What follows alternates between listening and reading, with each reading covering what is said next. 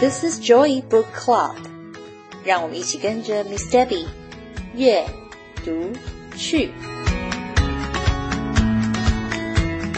Hi everyone, good morning, good afternoon, or good evening. Welcome to our Joy Book Club. I am Miss Debbie. Hi，欢迎大家来到我们的 Joy Book Club，我是 Miss Debbie。在 Joy Book Club 里面，每一集我都会分享一本我读到的好书。For a lot of people, It's probably the time for the beginning of new school year. The book, If You Take a Mouse to School, will help all the kids get excited about the start of school. Written by Laura Numeroff, illustrated by Felicia Bond. 新的学年要开始喽，是不是有很多小朋友要开始念幼稚园或者是小学，还是要从低年级生变成了中高年级？今天的这本《If You Take a Mouse to School》，作家是 Laura Numeroff，插画家则是 Felicia Bond。就要让大家来猜一猜，看一看，如果我们把一只小老鼠带到学校去，会发生什么有趣的事情呢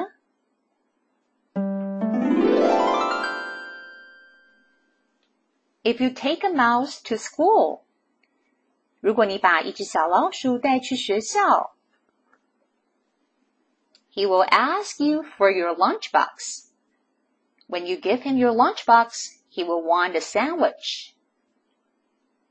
他可能会要求你准备一个午餐盒，午餐里面要放好中午要吃的三明治。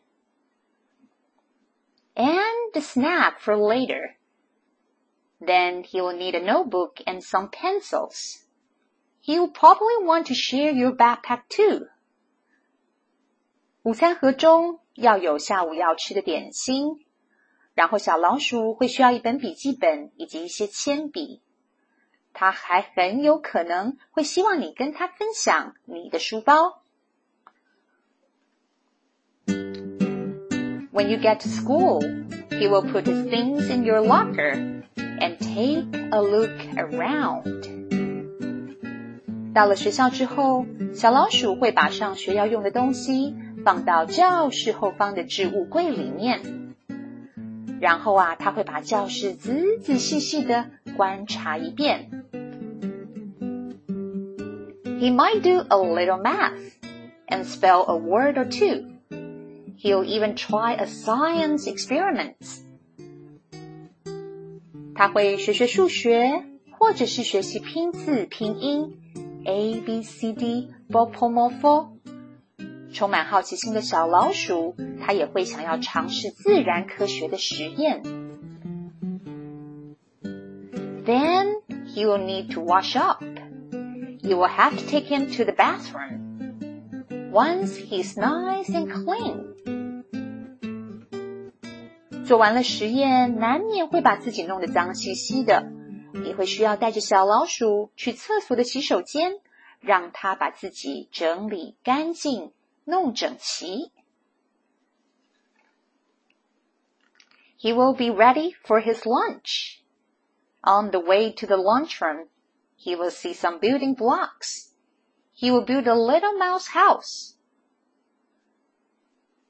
当他洗干净之后，就是中餐的时间了。在前往餐厅的路上，小老鼠会看到一些积木，然后啊，它会发挥自己的创造力， 盖一个老鼠住的房子。And make some furniture out of clay. Then he will need some books for his bookshelf. He will start by writing one of his own, and he will need a lot of paper. 积木房子盖好之后，小老鼠会用泥土做一些家具，把家里弄得舒舒服服的。 然后呢，他会在书架上放满他喜欢看的书，再跟你要很多很多的纸张，尝试着自己写出有趣的故事。He will probably use up all your pencils. When he is finished, he will want to read his books to you. 小老鼠很有可能会把你所有的铅笔都用光光。而当他完成他的故事书之后，他会很兴奋的要念给你听。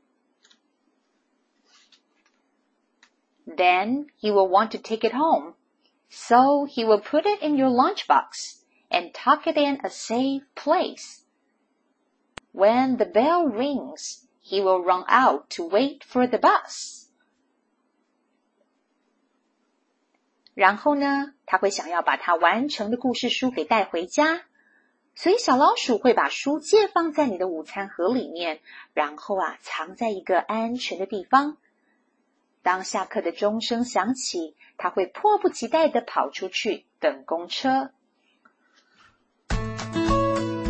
While he's waiting, he will play a quick game of soccer. Then he will ask you to shoot a few baskets. 在学校的校车还没有来的时候，他会抓紧时间玩一下足球，然后再投投篮球，打打篮球。And do a little skateboarding，还会顺便玩一下滑板。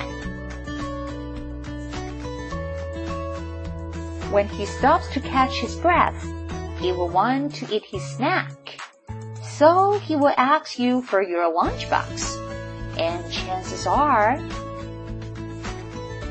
当小老鼠玩的上气不接下气，想要休息一下的时候，它会想吃一点点心，所以啊，它会去找你要拿你的午餐盒。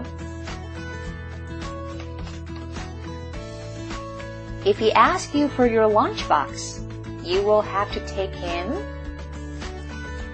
back to school. 而有很高的几率， 当他找你拿你的午餐盒的时候，你就又得带他回到学校的教室里面去了。Looks like the mouse really enjoyed his time at school. He gets to take the school bus, do math, learn how to read, and even try a science project. How much fun is that? I bet you will enjoy school as much as the mouse does. 看来小老鼠很喜欢上学耶，它尝试了好多有趣的事情，坐校车、学数学、读读书，甚至完成了一个自然科学的实验呢。我相信每一个小朋友，不管你是要进幼稚园还是要念小学，都一定会跟小老鼠一样，在学校获得好多的乐趣。